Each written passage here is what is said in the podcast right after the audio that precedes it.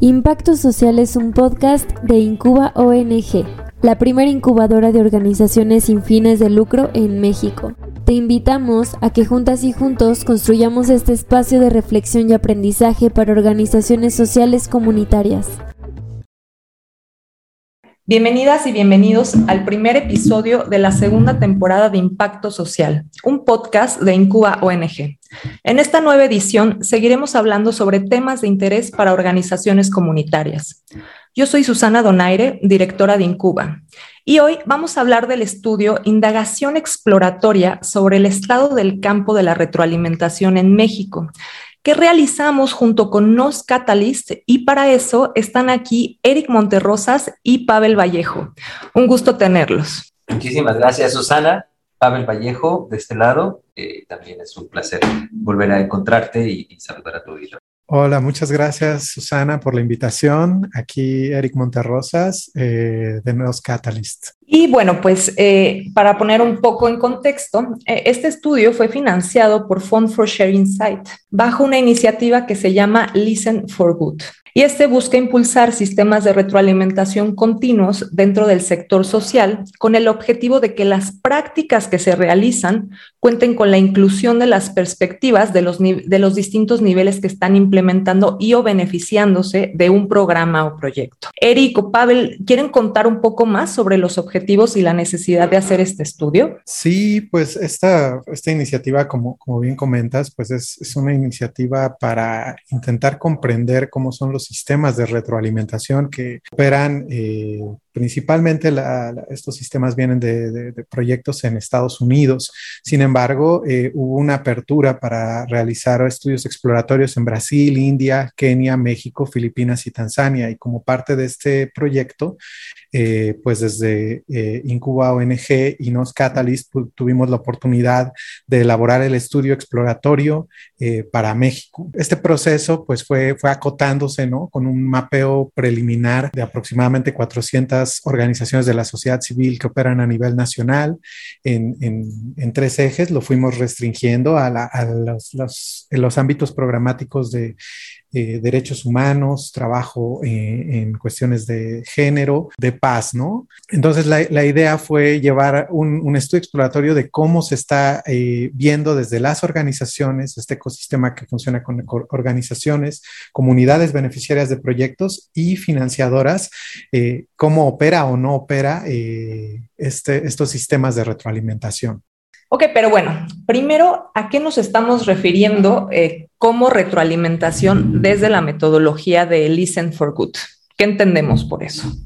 Justo, eh, una parte creo que de las más interesantes de este, de este proceso era identificar o entender a qué nos referimos con retroalimentación. Parece que parte de la discusión es que el concepto y la praxis de la retroalimentación es distinta en, diferentes contextos. Y, eh, digamos, estas nociones que se reconocen como eh, la retroalimentación de alta calidad, que plantea cómo se incorporan las distintas voces que participan en un proceso eh, y alimentan, evalúan, ¿no?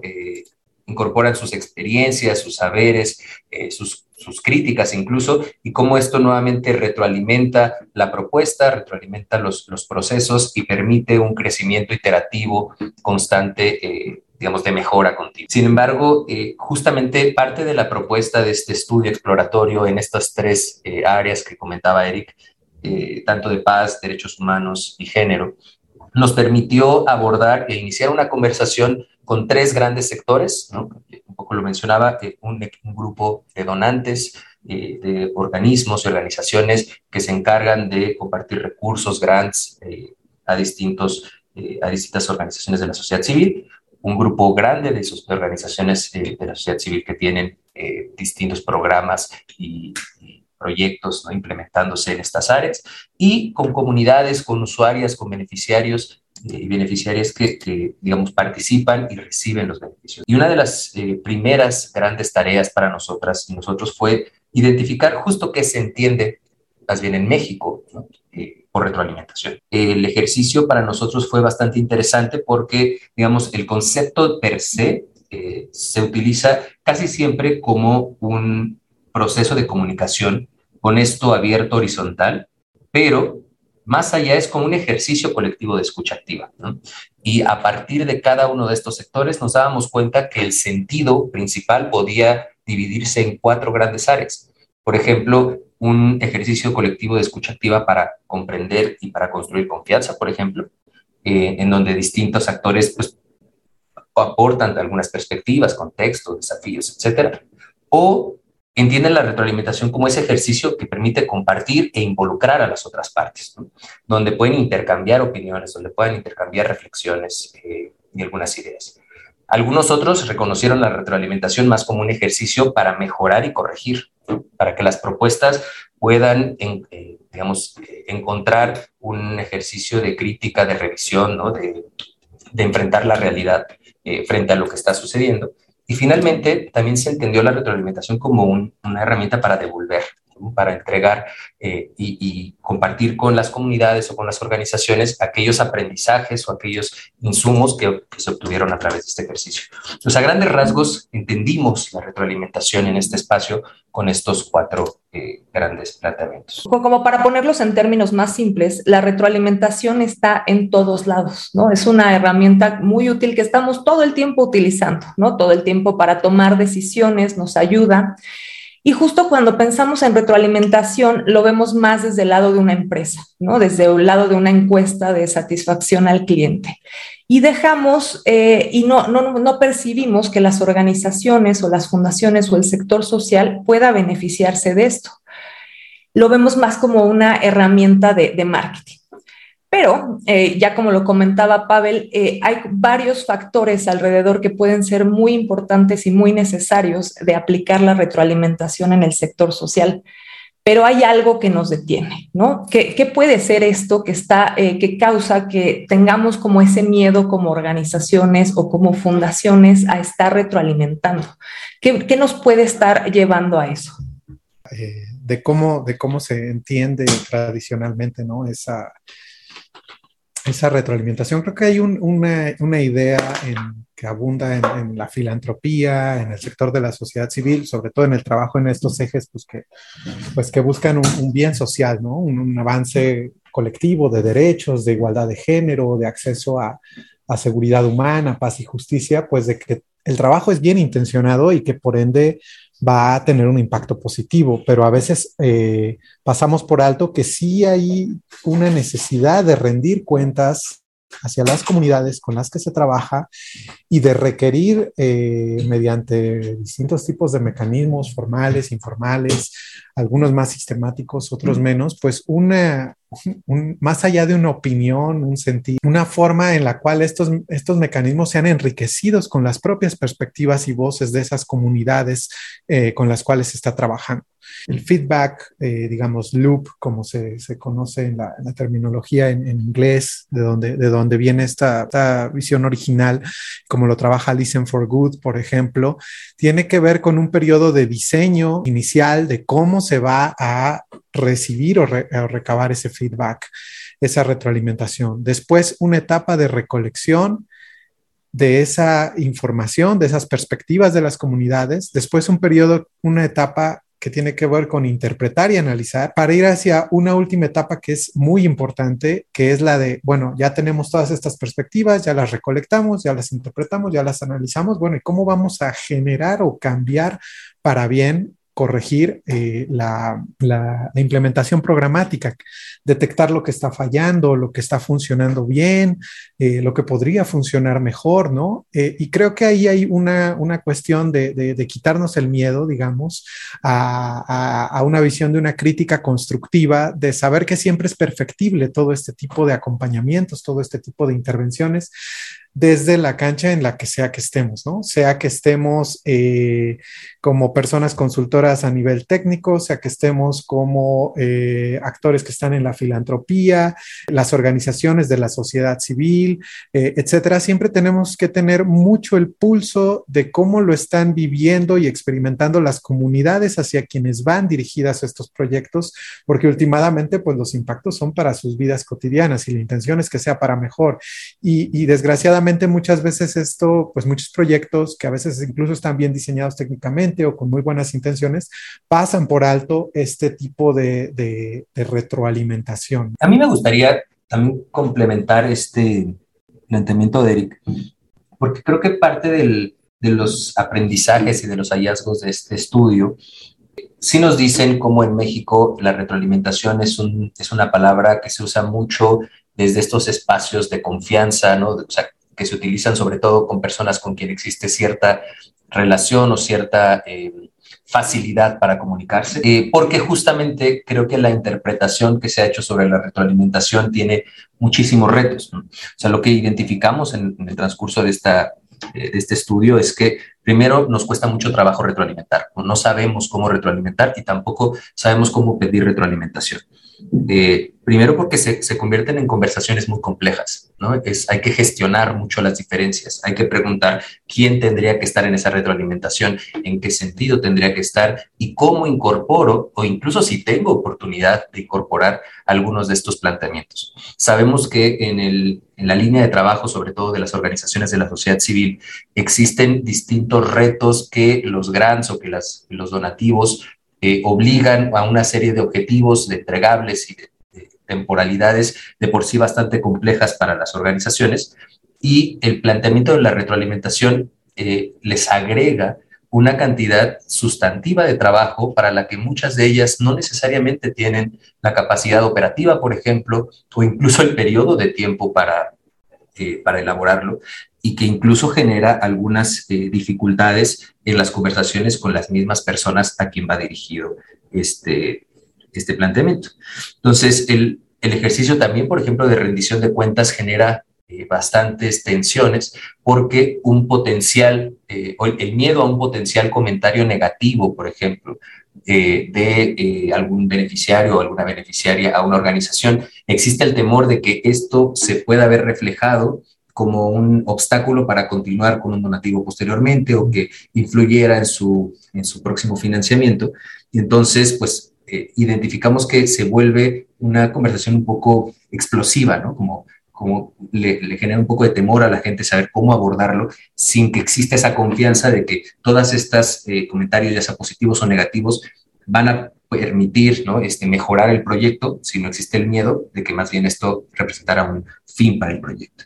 Y por otro lado, pues bueno, la simplificación, ¿no? La ausencia de metodología. O sea, identificamos que existen muchas, muchos vacíos. ¿no? Eh, no es una práctica cotidiana incorporar eh, metodologías de diálogo y metodologías de, de, de feedback, eh, sino que, como mencionaban hace un momento, básicamente lo tenemos en encuestas de salida, ¿no? Lo tenemos en pequeñas entrevistas de qué te pareció, qué te gustó el café, no te gustó, eh, estuvieron cómodas las sillas, pero difícil entrarle a los temas de fondo eh, porque justo creo que también es un tema que, que, necesita pulirse y necesita discutirse más en, el ecosistema de, de, sociedad civil en México. De lo que comentas, Pavel, me hizo pues pensar que en lo que también tenemos que centrarnos en esta conversación, pues es en el tema de las dinámicas de poder, ¿no? Claro que tenemos miedo a esa retroalimentación, ¿no? Una, porque si hay un comentario negativo y nos, y nos retiran un grant, pues estamos perdiendo una parte de la operación. Pero se empieza entonces a volver ciertos incentivos perversos, ¿no? Justamente para eh, complacemos al financiador, ¿no? Para que nos siga dando dinero. Y entonces seguimos haciendo las intervenciones que prefiere el financiador, ¿no? Y este ciclo, eh, pues al que daña finalmente, pues es a la comunidad, ¿no? Eh, y, creo que en esto que dices que de los temas de fondo, eso siempre va a ser un reto, porque las organizaciones muchas veces planean desde el escritorio, ¿no? Eh, sin realmente consultar a la comunidad, ver qué es lo que se está haciendo, también pilotar, ¿no? Iniciativas que ayuden a diseñarlos y, y, en el momento en el que tú ya dijiste a la financiadora, esto es lo que voy a hacer, estas son las actividades, estos son los entregables, empiezas a amarrar a que la iniciativa tenga que ir ahí sin que necesariamente sea lo que la comunidad esté buscando. Entonces, cómo romper estas barreras de poder es muy difícil porque también va obviamente pues hacia de la comunidad hacia la organización, ¿no? Las personas beneficiarias pueden tener miedo de perder los servicios o los beneficios si hablan mal de la organización, ¿no? Si comentan que algo no les parece. Esto que mencionas, Susana, eh, las dinámicas de poder, las dinámicas preexistentes de operación, eh, y, sabemos que también en, México hay como otras complejidades, ¿no? Eh, como las dinámicas clientelares, ¿no? hay una gran asimetría en la toma de decisiones y, México va un, un, muy atrás ¿no? en, cómo generar, por ejemplo, esquemas de financiamiento eh, participativo, realmente incluyente. Y creo que también una cuestión de cómo eh, promover una multidireccionalidad de, esta rendición de cuentas. ¿no? Eh, finalmente, hemos estado abordando uno de los digamos, de los ámbitos más importantes de los procesos de retroalimentación, que es eh, pensando en el esquema de cuando la sociedad civil eh, implementa programas para una serie de comunidades, de, personas. Tenemos que posicionar dónde queda la retroalimentación, por ejemplo, entre esas comunidades y las personas que están financiando directamente o las organizaciones filantrópicas, o dónde queda, por ejemplo, los sistemas de retroalimentación entre las, eh, la sociedad civil para poder decirle, sin temor a represalias de perder financiamiento o que haya mecanismos sistemáticos a una financiadora, eh, eh, sabes que estos esquemas de financiamiento no flexible no funcionan, ¿no? Estos, estos esquemas de implementación programática en este ámbito temporal no son adecuados para el tipo de problemática que intentamos abordar. Entonces es como multidireccional y ahí es, digamos que en, lo ideal, en donde, tendríamos que tender, es a que este ecosistema multiactor tuviera, tuviese primero las, las, estructuras de poder mucho más balanceadas, mucho más eh, equitativas y hubiera mecanismos de, de comunicación eh, tanto formal como informal, en donde pudiéramos recabar esos sentires y pudiéramos canalizarlos de una forma que realmente se puedan poner sobre la mesa y que generen un impacto sin que existan como todos estos vicios, ¿no? Eh, entonces creo que das, das, en el clavo ahí en, que eso también implica transformar las dinámicas de poder entre, entre todos estos actores para que haya una, un, entorno de confianza en donde se puedan abordar de, de, forma abierta y sincera y esto pues tenga últimamente un, un, impacto positivo para que se hagan de una mejor manera las, las, las cosas, las, las implementaciones programáticas. Y también, hijo, qué difícil es ser organización de la sociedad civil en México. O sea, yo creo que hay, hay muchísimos retos y el sector per se es, eh, también atraviesa, creo que eh, sobre todo últimamente, eh, muchas presiones por todos lados, sobre todo para garantizar la supervivencia y la sustentabilidad del trabajo de sociedad civil. Sin embargo, creo que lo que hace falta es eh, iniciar una conversación verdaderamente más, más honesta y transparente entre las mismas organizaciones, con los donantes eh, y con las comunidades, porque hablar de retroalimentación creo que es importante hacer el énfasis que es, es una herramienta de mejora. ¿no? No es una herramienta para disminuir, o no debería ser una herramienta para disminuir recursos, o no debería ser una herramienta para fortalecer y replicar las, eh, digamos, las estrategias de, eh, pues sí, de imposición o de, o de, trabajo clientelar, sino que son herramientas de mejora.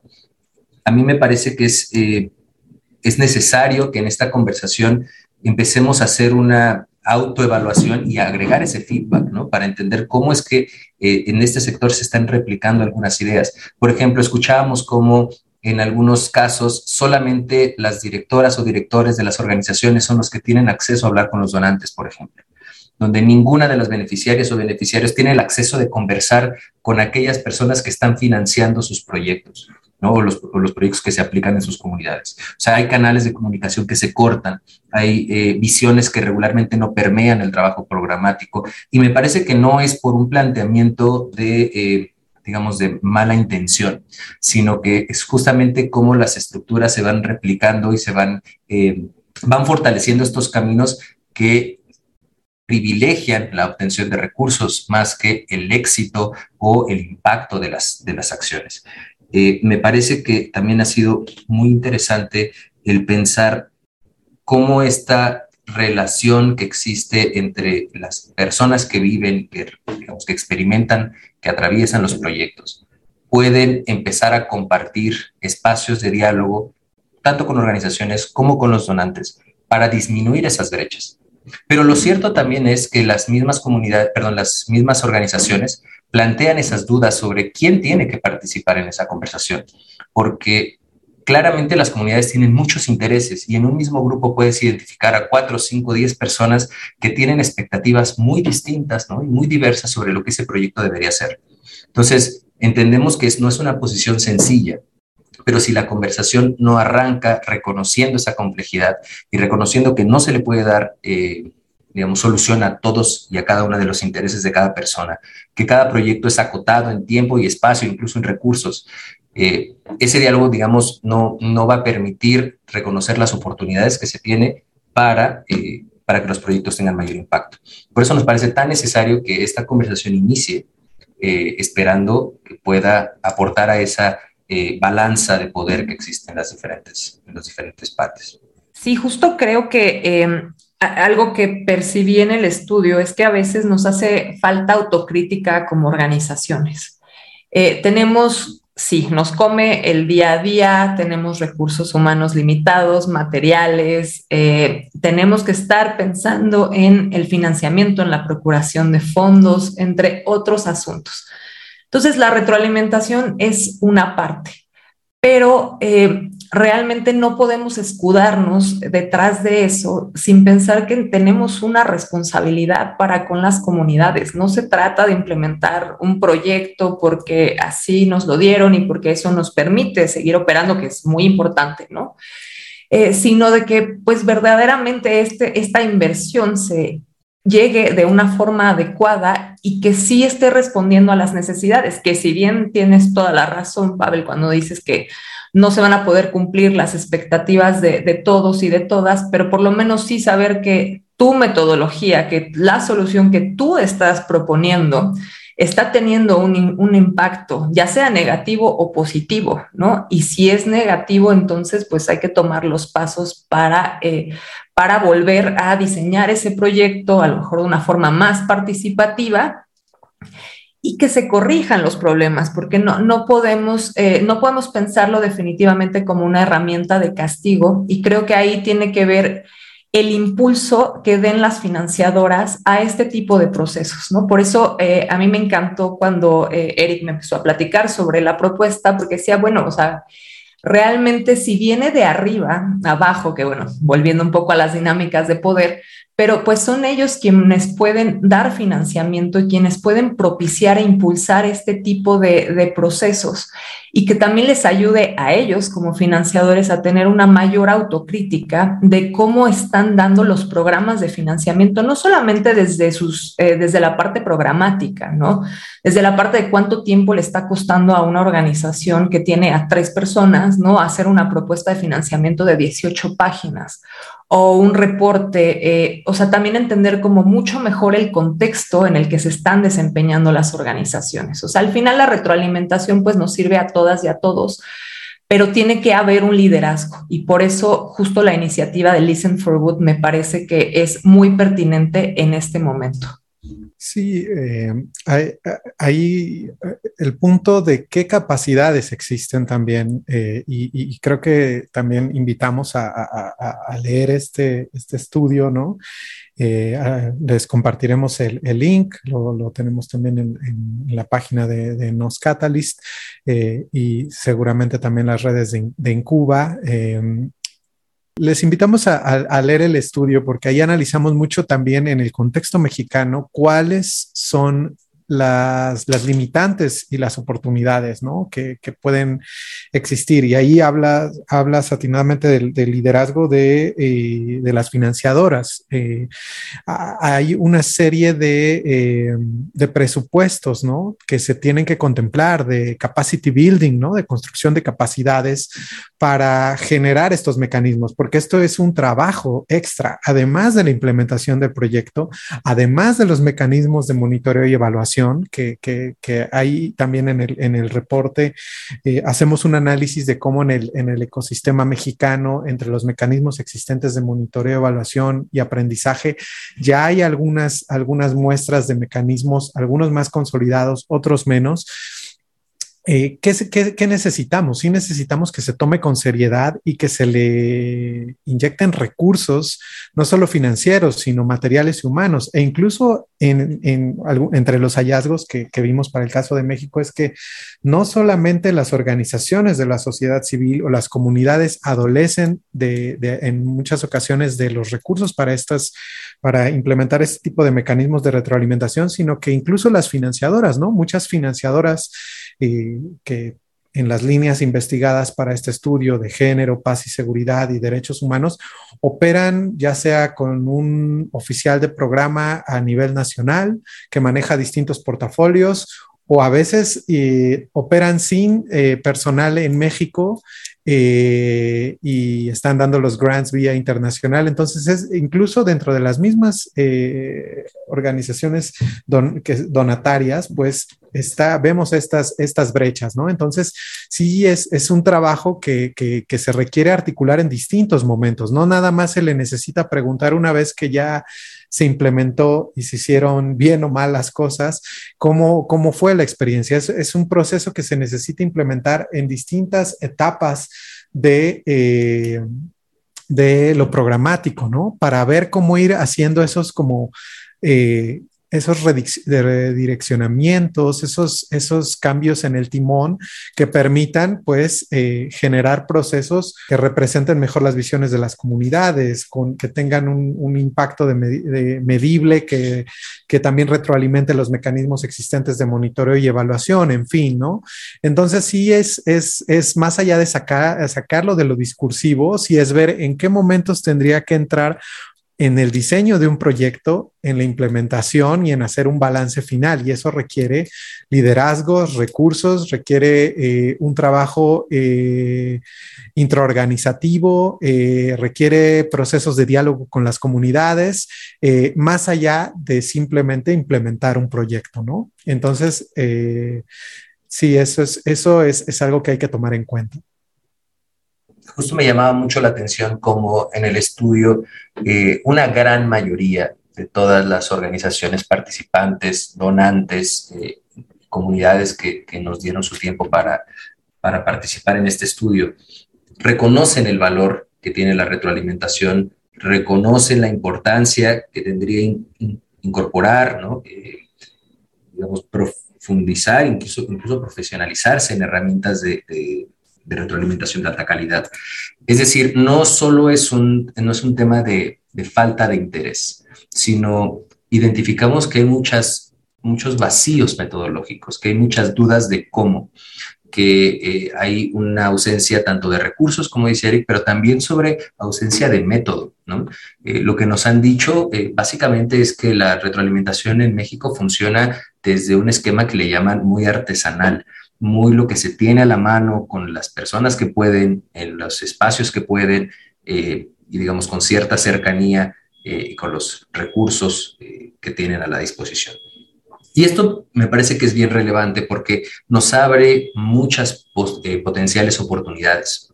Nos ayuda a identificar no solo la importancia de, como bien dicen, de invertir o de, de hacer un esfuerzo porque las y los donantes consideren las estrategias de retroalimentación como una herramienta fundamental para verificar cómo es que sus objetivos, digamos, propios se están articulando y están llegando eh, en los impactos de los proyectos que están financiando.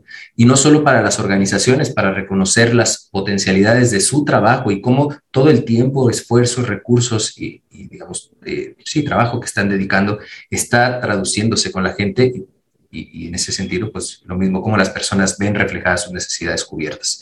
Pero sí hay una ausencia de método, ¿no? Y sí, sí vemos que es, es, una, eh, es un vacío que debería eh, profesionalizar o que deberíamos eh, impulsar para crear estos espacios donde cada uno de los actores reconozca que tiene la agencia y tiene la posibilidad de incidir en cómo la retroalimentación mejora, ¿no? porque no solo son los, donantes agregando más recursos, es, digamos, toda la cadena reconociendo la importancia de colocar su voz en esta conversación, pero también de escuchar las voces de las otras partes, de generar estos espacios en común para que pueda existir la oportunidad de retroalimentarse de manera directa, ¿no? donde no, no, no existan estas traducciones permanentes sobre lo que otros quisieron decir o eh, traducirlo a través de los intereses, ya sea de, del presupuesto o, de, los objetivos iniciales, sino que existan estas oportunidades de reconocer qué nos toca a cada uno y qué podríamos hacer para que esas voces mejoren, incrementen eh, el impacto y, digamos, permitan que los proyectos sean más exitosos. Y, y, en este punto me gustaría compartir con la audiencia ah, los perfiles ¿no? de a quienes nos referimos eh, con, con, estas visiones que recuperamos. Eh, sin duda, pues el ecosistema en México es muy amplio, lo, lo, lo, fuimos acotando temáticamente a estas líneas de trabajo, ¿no? Organizaciones, eh, actores filantrópicos y comunidades en estos ejes de trabajo de derechos humanos, paz y seguridad, así como género. y, y ciertamente no, no, podríamos decir que tenemos una muestra representativa a nivel nacional. Sin embargo, sí, sí eh, tratamos de ser incluyentes en, en generar eh, precisamente eh, escucha de cuáles eran las percepciones en estas temáticas y logramos que, que más de, de, 70 participantes de, de, este tipo de actores, ¿no? Y, además de la sociedad civil, personas y comunidades beneficiarias, donantes, tuvimos también eh, opiniones de personas consultoras y especialistas en estos temas, ¿no? Eh, diseñamos eh, cuatro grupos focales, tratando de, generar una, representatividad geográfica y temática, de, ser incluyentes también con, grupos de mujeres, personas con discapacidad, generar procesos también de, de mm, entrevistas individuales y de poner una, una, encuesta en línea, ¿no? Y a partir de todos estos instrumentos, eh, fuimos encontrando que, digo, a pesar de lo que mencionamos inicialmente, que sí hay cierto, eh, cierta... Eh, resquemor entrar en estos temas. También encontramos que más de 80%, por ejemplo, de las personas participantes en la encuesta eh, que no habían oído sobre procesos de retroalimentación de alta calidad por sí misma, sí eh, había, por ejemplo, evidencia de que eh, la retroalimentación sí es considerada como algo importante en México, ¿no? Por ejemplo, a nivel agregado, eh, eh, más, eh, más, del 80% la consideran como algo muy relevante para, para implementar a nivel programático. Y también eh, más de la mitad de las personas encuestadas consideraron que era viable eh, o incluso eh, el, el, 42% muy viable el, implementar estos sistemas, ¿no? Entonces creo que sí estamos en un punto en donde debemos de salir de esta zona de confort o de estos argumentos culturales donde la, la, retroalimentación incomoda, la crítica se percibe con, con, desconfianza, etcétera, vemos que sí hay, por así decirlo, un apetito por profundizar esta, eh, estos sistemas eh, y mejorar de esta manera pues los, los, procesos de impacto en donde intervienen todas estas, todas estas partes en estos ecosistemas eh, complejos como son el mexicano en, situaciones eh, problemáticas también pues muy, muy acuciantes como son la de igualdad de género, la de tener una, una agenda de, paz y seguridad, la de generar avances en, en materia de derechos humanos. Entonces creo que estos son, son debates que más allá de lo temático de, los tres ejes que acabo de enunciar, eh, nos hace falta entrarle con mayor sustancia, porque hay, si hay una, una, perspectiva crítica desde las comunidades, las comunidades están lo suficientemente maduras, también esto creo que tiene que ver con las estructuras de poder que tocaba Susana, ya no ver esta visión pasiva de las comunidades como receptoras de un programa y de un proyecto y en un esquema de, caridad o beneficencia tradicional, sino que se están convirtiendo en, eh, se han convertido en, en actoras eh, pues, pues, principales de la transformación social. Y, en, por ejemplo, en, programas de, género, en programas de, eh, construcción de paz, en, programas de derechos humanos de familiares que se han convertido directamente en personas defensoras de derechos humanos, que, que exigen justicia para sus casos, pero también para casos de otras personas.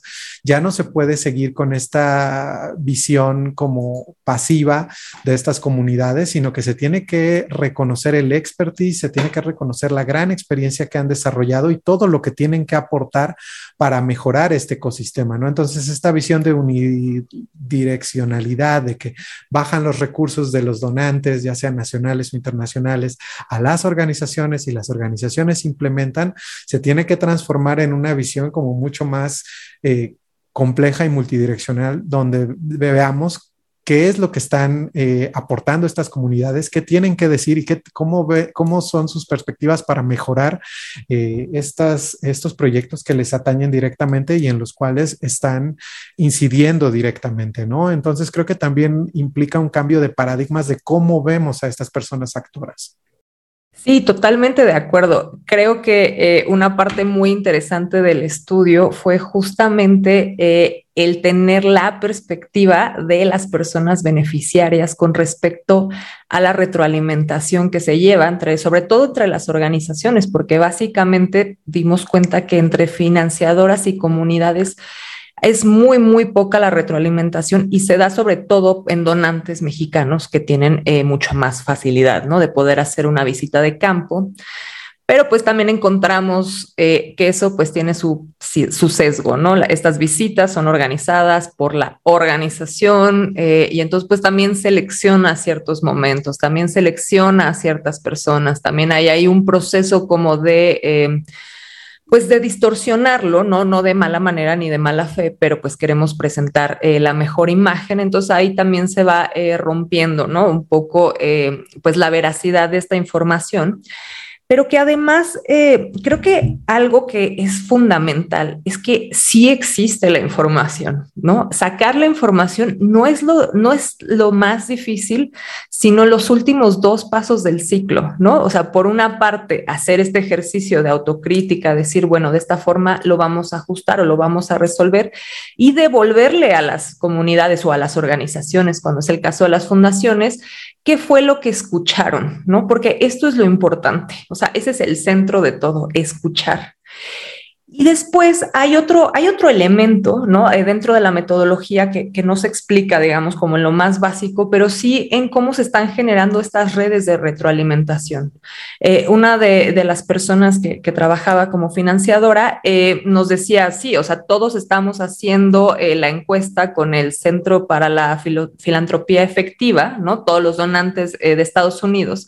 Entonces, hay hay organizaciones que están recibiendo esta misma encuesta dos y tres veces, en vez de que nos unamos y tengamos como la misma encuesta para todas y para todos, que compartamos también información, que generemos eh, otro tipo de canales. Si yo hice un análisis de contexto, entonces te lo puedo pasar a ti, otro financiador, para que no tengas que replicar esos esfuerzos, pero y que además tengas esta información útil.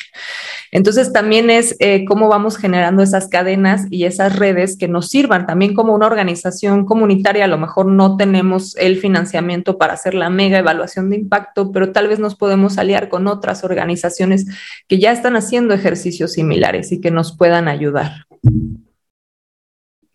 De acuerdo.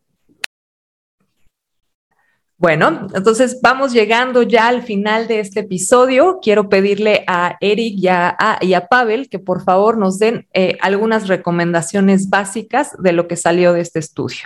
Bueno, una de las cosas que a mí me gustaría destacar eh, de este estudio es que eh, tuvimos la oportunidad de, no solo de entrevistar a las organizaciones y a los donantes, sino, ya, ya, comentaba Erika hace un momento, que afortunadamente tuvimos acceso a desarrollar algunos grupos eh, focales, ya comentaba más o menos sobre personas que han atravesado o son víctimas de desaparición, desaparición forzada por particulares, con madres y familiares de personas privadas de libertad y mujeres con discapacidad y que hacen activismo al respecto. Y creo que uno de, las, de los valores, eh, del, sí, del valor agregado que tiene este estudio es que eh, aprovechamos también eh, metodologías participativas y de coproducción que permiten recuperar voces y, de hecho, testimonios, traducirlos en una voz común, ¿no? en la que al final del estudio tenemos justo una, como si fuera un análisis conjunto de estas buenas prácticas y del reconocimiento de lo que está funcionando, de lo que eh, estas comunidades perciben y reconocen los esfuerzos del ecosistema eh, de estos temas, pero también al mismo tiempo cómo, cómo reconocen que hay cosas que, que, están que no están funcionando bien. Finalmente, sabemos que en, el esquema de sociedad civil en México eh, se, se, libran las batallas batallas muy duras, ¿no? muy difíciles, y creo que las mejores prácticas las podemos encontrar en muchos de los esfuerzos de estas organizaciones, pero también hay que reconocer que eh, en estos espacios también se reproducen distintos elementos que, que, buscamos ir desapareciendo poco a poco.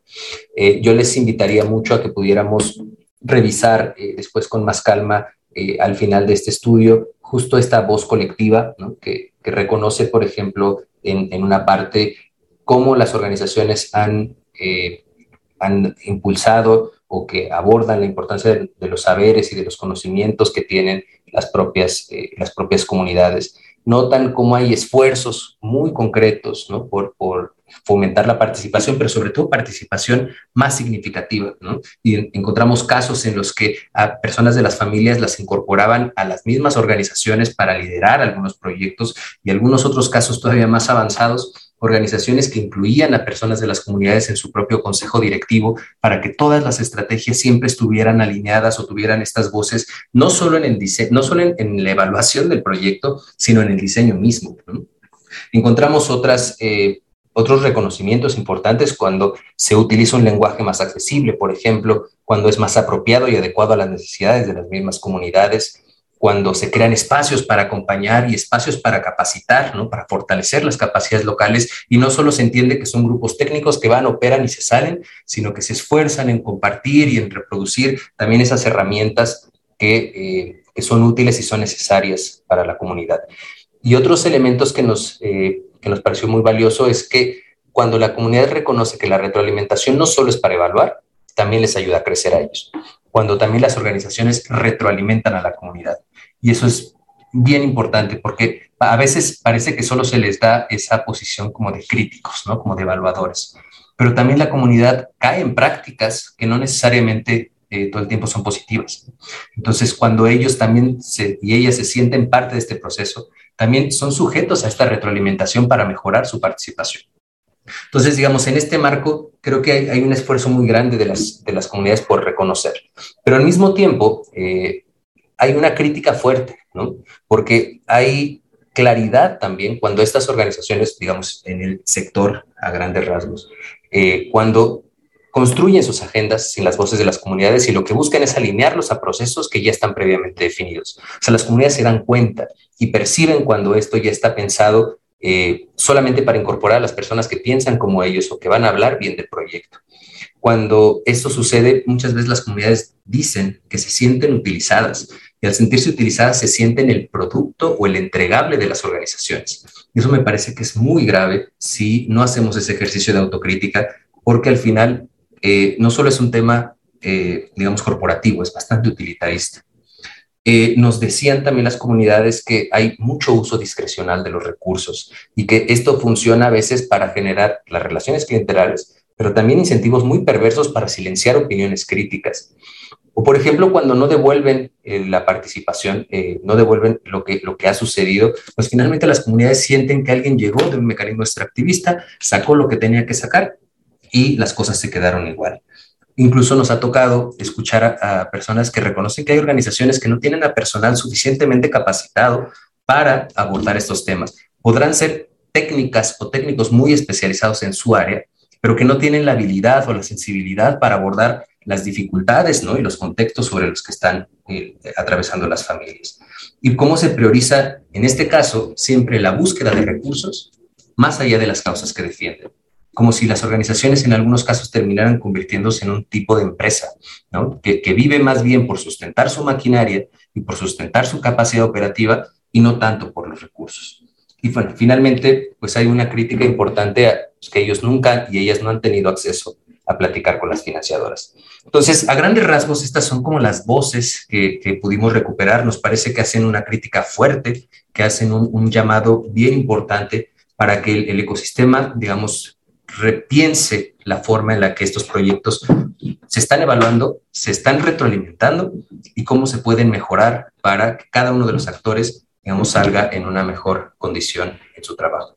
Qué importante eh, todo esto que comentas, Pavel. Definitivamente, eh, una, la parte más valiosa del estudio creo que tuvo que ver con esto, ¿no? Con esta eh, comparación que pudimos hacer entre lo que las organizaciones y las fundaciones nos dijeron con el cómo se sienten las comunidades beneficiarias frente a estos procesos de, retroalimentación.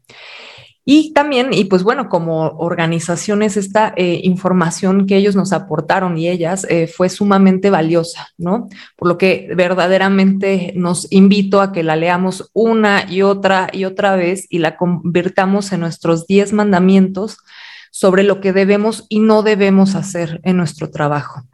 Tener estas perspectivas nos ayudan a crecer y ese es el fin último de la retroalimentación y de la iniciativa de Listen for Good. Estamos llegando al final de este episodio, eh, pero antes de irnos me gustaría eh, si Eric o Pavel quieren compartirnos alguna reflexión final o recomendación que harían a las organizaciones y fundaciones para mejorar sus procesos y sistemas de retroalimentación.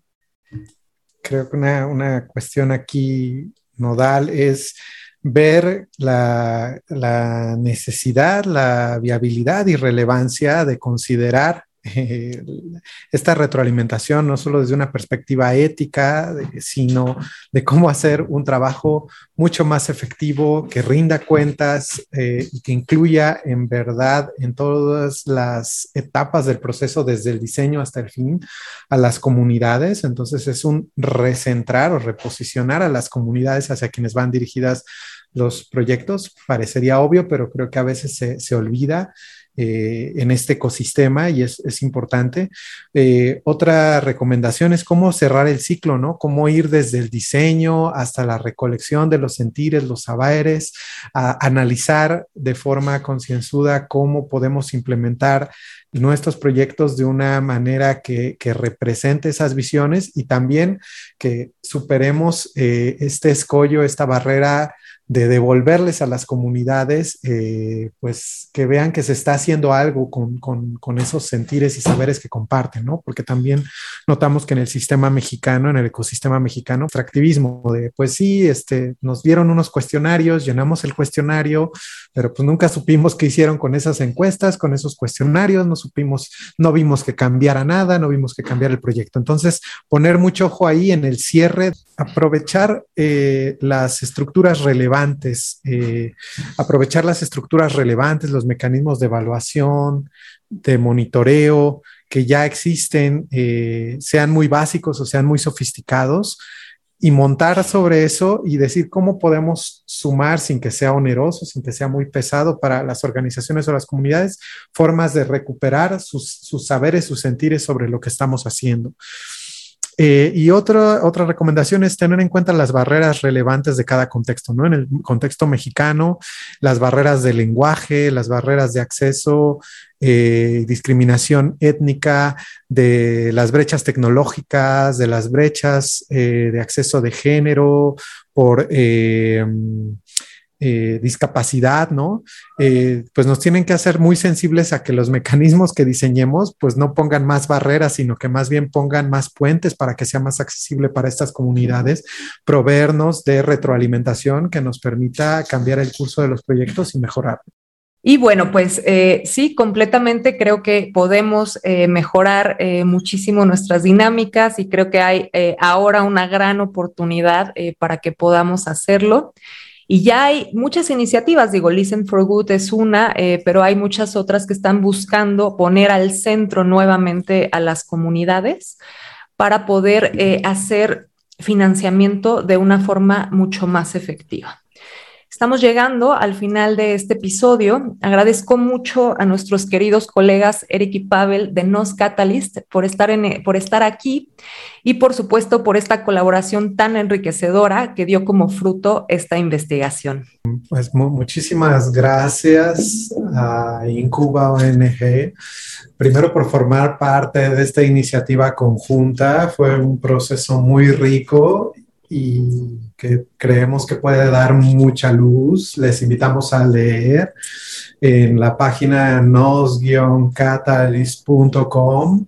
Ahí verán en la sección de portafolios, proyectos, una dedicada a mecanismos de retroalimentación con la publicación descargable. Y pues también gracias por darnos la oportunidad de estar en este podcast y comunicar con la audiencia. Esperamos no sea la última. Muchas gracias. Muchísimas gracias, Susana. Gracias, por supuesto, en Cuba. Que para nosotros ha sido una experiencia muy bonita, una experiencia bastante interesante. He tenido oportunidad de compartir también con varias de estas comunidades que, nos apoyaron en este estudio, eh, compartirles el resultado para ellas me han compartido, me han dicho lo, valioso que es iniciar esta conversación. Ojalá este podcast también sea parte de esta, de esta, conversación abierta y pues nosotros encantados de, participar, de, tener el espacio aquí con, tu auditorio y pues estamos a tus órdenes. Muchas gracias. Eh, y bueno, pues si quieren consultar el estudio, ponemos en la descripción los links para descargar tanto en inglés como en español. Y bueno, como ya lo decía Eric, si quieren conocer más sobre Nos Catalyst, los invitamos a visitar su página web. Con esto cerramos este episodio de Impacto Social. Esperen nuevos contenidos cada 15 días, donde estaremos explorando diversos temas de interés para organizaciones comunitarias. Suscríbete a nuestro canal en Spotify para que no te pierdas de nuevo contenido y danos like en nuestras redes sociales. Para más información sobre Incuba, visite nuestro sitio web www.incuba.ong. Impacto Social es un podcast de Incuba ONG, la primera incubadora de organizaciones sin fines de lucro en México. Te invitamos a que juntas y juntos construyamos este espacio de reflexión y aprendizaje para organizaciones sociales comunitarias.